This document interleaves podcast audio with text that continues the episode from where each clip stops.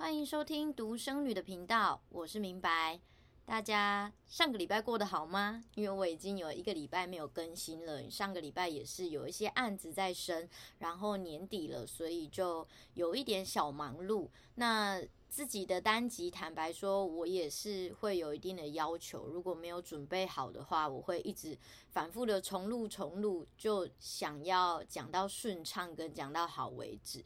那这一切都是很需要灵感的。虽然我前面也排成了一些主题，不过总是要静下心来好好做事嘛，才不会让正在听我频道的你感觉，呃，这集到底是要干嘛？然后时间就被偷走了，时间小偷，不想当时间小偷。好，很快的进入今天的主题，就是在单亲家庭长大的我们如何正轨长大。正轨就是正确的轨道上。为什么今天想要讲这个内容呢？因为我们家在这两天发生了一件大事。那我在开节目的时候，我就曾经有说过嘛，我会留下一些内容是跟我自己有关系。那当然也是可以让独生子女或是独生子女的父母可以有一些想法。那因为是家庭的议题嘛，我就可以分享。除了我自己以外，还有其他我身边有接触的。单亲的亲朋好友来跟大家做一个整理跟反馈。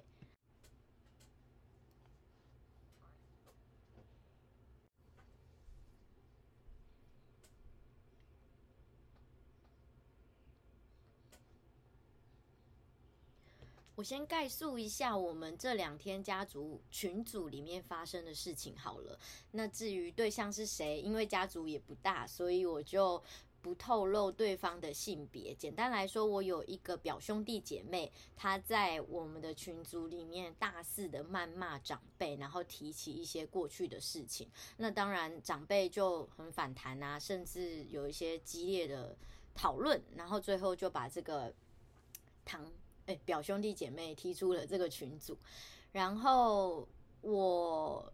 是隔天，呃，这件事情发生在凌晨，然后我是隔天大概中午的时间我才读这个家族讯息，因为，嗯，不晓得听众朋友们有没有被加入家族群组里面，就通常里面会有很多差不多。濒临退休的长辈，他们会在群组里面分享很多健康的知识啊，或者是一些各式各样的言论，所以不会是每天或每时每刻进去读取的。虽然我必须说，这样交流的环境是很重要的，可是我们常常就是会很容易忽略嘛。那所以我就中午的时候读了这个讯息之后，我就深呼吸，然后有呃长辈啊，或者是平辈其他的表兄弟姐妹有打电话来关心，因为我跟这个呃表亲是比较近的，在过去的时候，那后来我就领悟了一件事情，我觉得他只是讲了我们这一辈不敢讲的话，那他只是因为个性比较激烈嘛，所以他就用了很激烈、很直接的词汇去。阐述了一些过去的恩恩怨怨。好，这个就是家族的部分，我就不再赘述到底过去我们家是发生什么事情了。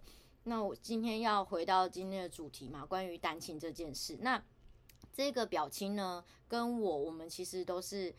单亲，然后很早就单亲了，就是父母离异。只是我真的坦白说，非常的幸运，就是我父母亲在离婚的时候，他们并没有在我面前或有有很大的争执啊，或者是抢夺我的这个抚养权，而是都很全心全意的投入爱我、保护我的这件事情。那他们当然有大人之间的沟通，可是会避免在我。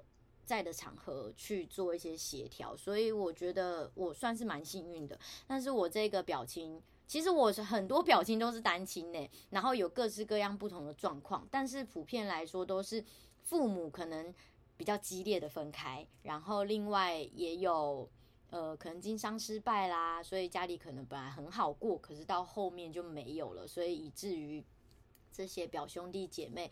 成长的路上非常的辛苦，甚至有不少个是从国中就呃高中就没有再念，然后就只能够做一些打工，然后到现在就一路大半生基本上就是都是靠自己生活过来的。然后回头再去看，因为我们现在就长大了，那我们的父母也就老去了嘛，就会有趣的议题就出来啦。那谁要去照顾这一些过去没有花心思照顾我们的人呢？这也是。呃，我身边很近的好几个家庭正在面临的事情。不过，我觉得很庆幸跟很万幸的是，在我的家族里面，不管是爸爸还是妈妈这一边，我们这一辈的人没有任何一个人走歪。我所谓的走歪，就是真的被关进监狱啦，或者是吸毒啦，做出就是一些在道德上真的完全没有办法被容许的事情的坏事，诈骗啦等等的这一些。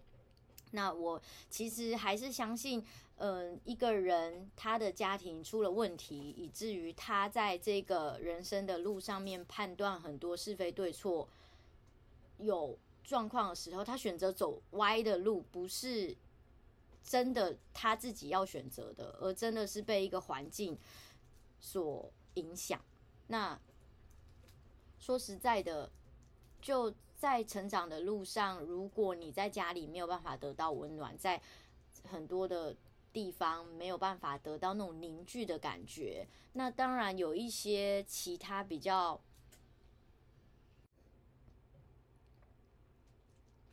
特殊的团体，他会想要拉拢你，然后壮大他的势力，或是他其实需要你是有某种程度的目的的。赚钱啦，或者做一些比较不适合在台面上面说的事情，那这就不管了，因为我我身边就家族里面没有嘛，所以我就不针对这件事提，而是回到这个单亲家庭长大的根本。坦白说，我自己的那个年代，我的国中的时期，单亲这件事是会被贴标签的，而且。会被同学的家长发现之后呢，可能会家长跟家长之间会有家长会嘛，然后就会议论纷纷，讨论一些事情。然后我又很倒霉，在国小三四年级的时候遇到一个很特别的老师，他就是会呃针对例如说问题的学生，我所谓的问题，可能是他真的先天上面有一些障碍，学习上面的障碍，这样子的学生，或是功课不好的学生，然后嗯。家里环境不怎么样的学生，就真的爱恨分明很清楚。坦白说，国小三四年级，你要发现大人有这样子的心机，不是这么容易。对我而言，我可能比较駑钝。那所以这个老师真的是用蛮激烈的方式，让你看见了哦，原来老师真的会偏心呢。他真的会偏爱，可能同学之间，他的爸爸妈妈是老师的，他的成绩比较优秀的，可是。我自己长大之后，我也是大人了嘛。我在看小孩的时候，我心里也会觉得，我真的也比较喜欢听话的小孩。那些不听话的，嗯，我也觉得蛮头痛。如果我是老师的话，然后又没有某呃一定程度的喜欢小孩的时候，其实是会偏心的。可是弱势家庭，他如果乖，他只是成绩没有这么好的话，我不一定会这么的瞧不起他们。但是我就遇到这样子的老师，然后包含国中也有遇到一些奇妙的家长，对于我们家庭背景就是议论纷纷。所以我不晓得在听这个这一集的你，你们家庭是怎么样？那如果你是单亲家庭，你也很有共鸣的话，那当然也可以留言跟我做一个取暖的动作。欢迎来到同温层。只是说，呃，在这样子家庭长大的小朋友，就会很容易。走偏吗？还是学坏？是因为哦，因为他家里这样哦，他可能隔代教养，所以这样嘛。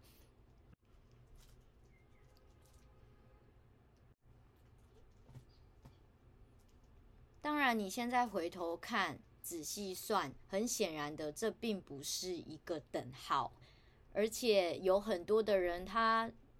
家庭很富裕啊，父母很 focus 在培养自己的小孩啊，但他有可能被培养得很畸形啊，爱太多了，呃，也不是这样子说爱太多啊，就是有点太执着要小孩长成父母他期待的样子，那反而在单亲的家庭里面，因为就可能只有一个人，他要负责去负担这个家嘛，所以就变成是。小朋友有很多的弹性的空间，自己去摸索，而且也蛮提早就可以社会化的。普我自己接触的普遍来说是这样。什么叫社会化？就是他很容易可以跟人家正常的社交交流，然后工作啦、仪容啦，还有他的对于就是社会上面的认知是什么？这坦白说，对于单亲家庭来说是很有帮助的，在成长路上。但我不是鼓励大家要变成单亲，好吗？我只是想说，我要在这个在这一题来好好的跟大家聊，说我们是要怎么样正轨的长大，因为二方面有这个弹性。我们也比较容易去接触一些无 A 不 A 的东西，很容易一个念头不对，我们就走偏了。那针对这个议题，我前几天也在一个朋友的介绍认识了一个在做学龄前教育规划的朋友。他也有在讲这个，可是不是跟单亲无关，就是说，如果呃现在的父母生了小孩之后，可是其实还是必须去工作，所以没有太多的时间去陪伴他小孩。他们可以把他们送到什么样的地方，然后让他们不至于走偏，或者是太依赖三 C 的东西。这个蛮有趣的，因为我自己其实就是从小非常电视儿童。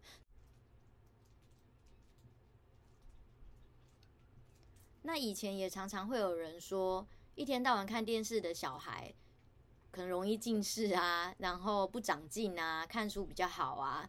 可是我没近视哎，哎不是啊，就是 我反而觉得，因为我现在做的是多媒体相关的行业嘛，我反而很感谢我过去看了很多的电视，所以让我现在在做我自己喜欢的事情的时候，或是我的脑袋有很。充裕、很丰富、天马行空的一些想法，这反而帮助了后天我自己工作的部分。那你要说对我而言是真的很不好吗？那我们再来说其他的朋友。我有一个朋友，他也是，呃，家里也是过得非常的辛苦啊，然后也是单亲家庭啊。可是他现在创业哦，不是只有一个，好几个朋友也是自己白手起家创业，现在也做得很不错啊。所以说，你要怎么样去？定义单亲家庭长大的小朋友，他一定会走歪呢？这简直是非常落后的想法。那可是我们要怎么样正轨的长大呢？这这的确是有学问的。我因为就是只能分享我自己的嘛，别人的我就不说了。我自己的话呢，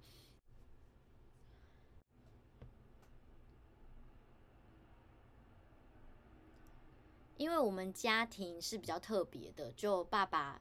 比较是主要照顾者，然后妈妈在外面工作 赚钱养家，所以妈妈会觉得她没有太多的时间可以陪我玩、陪我念书，所以她会帮我报名安亲班、才艺班，然后其他的时间就都是跟爸爸在一起。那我爸他自己也没有念大学，可是他很爱看各种各式各样的书，他对历史很非常的有研究，然后他也是。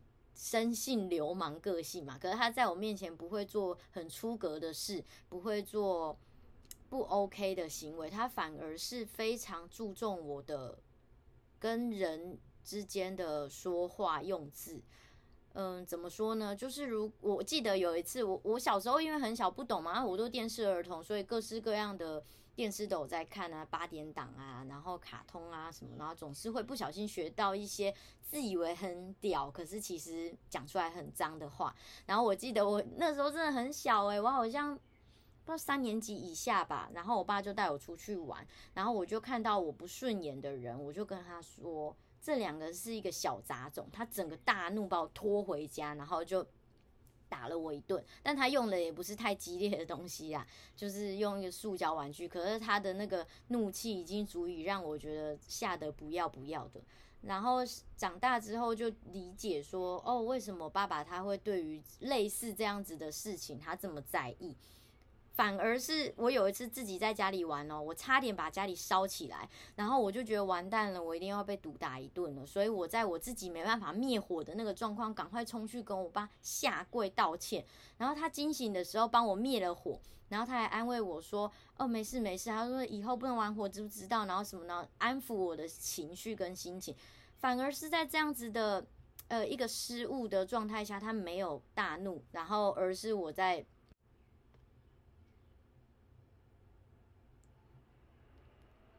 说话用字不礼貌的时候，给我一个很大的教训。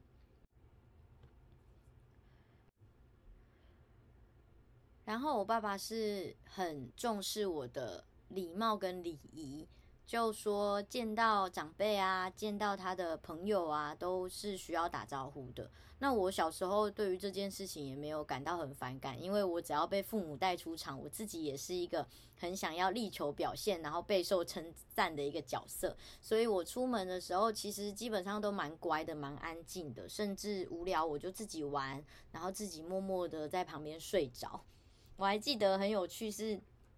妈妈小时候就把我带到那个 pub，就是现在是夜店嘛，酒吧这样子，然后跟他朋友玩呐、然后聊天呐、我就真的好累好累哦，然后我就默默的走到那个酒吧某一个呃没有人坐的沙发，就在那边睡着了。就是反正整个不吵不闹，是我小时候自己会自己给自己的一个遵守，因为我会觉得哇，可以跟爸爸妈妈出去玩呢，那我一定要。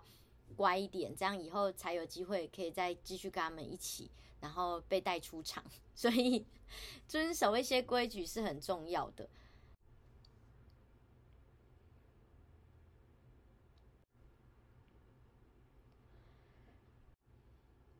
好。那因为是我的个人单集，所以时间也不会拖得太长，很快的进入尾声。我来简单的做一个总结。那因为今天是分享我自己的家庭故事，还有我的成长经验嘛，也不代表其他的人。有机会的话，我也可以邀请其他不同的来宾，也是在单亲家庭中长大的，他们也可以来分享在成长过程当中是怎么样判断好的事情、坏的事情，他们是怎么样正轨的长大。呃，我自己的体悟是，其实人不是笨蛋。你长到某个阶段的时候，你就其实有是非道德的基本标准判断，所以你会知道什么样的事情，如果你不小心做了，它错了，你必须要付出怎么样的代价。那什么样的事情，它可能在这个路上会比较安全，然后会让你日后过得比较顺利。我觉得年轻的时候总是会有。各种荷尔蒙喷发，你会想要做很多疯狂、很激烈的事情。但是真的渐渐长大之后，你会需要学会怎么去看。就像我之前有跟大家分享，我会去看大我五岁、大我十岁的人，他们现在是过什么样的生活。那好的，你就要去学说，哦，我可能可以有机会接触他过去接触的东西，这样子也有机会过上他这样子很不错的日子。那不好的人，你就要去。有警惕嘛？你要想说，哦，因为他这样子的个性，所以让他今天过得不是这么的舒服。那舒不舒服是你自己判断的，你会知道说怎么样的日子是你不想要过的，你就要知道。那在这十年当中，你要避免跟去提醒自己不要犯同样的错误，或不要选择一样的事情，这样子就比较容易确保你可以平安跟正轨的长大。好，今天这集就到这里喽。希望大家喜欢的话，可以到我的留言处去帮我按五颗星。如果你也有很不错的成长故事或者人生经验分享，也可以留言给我哦。拜拜。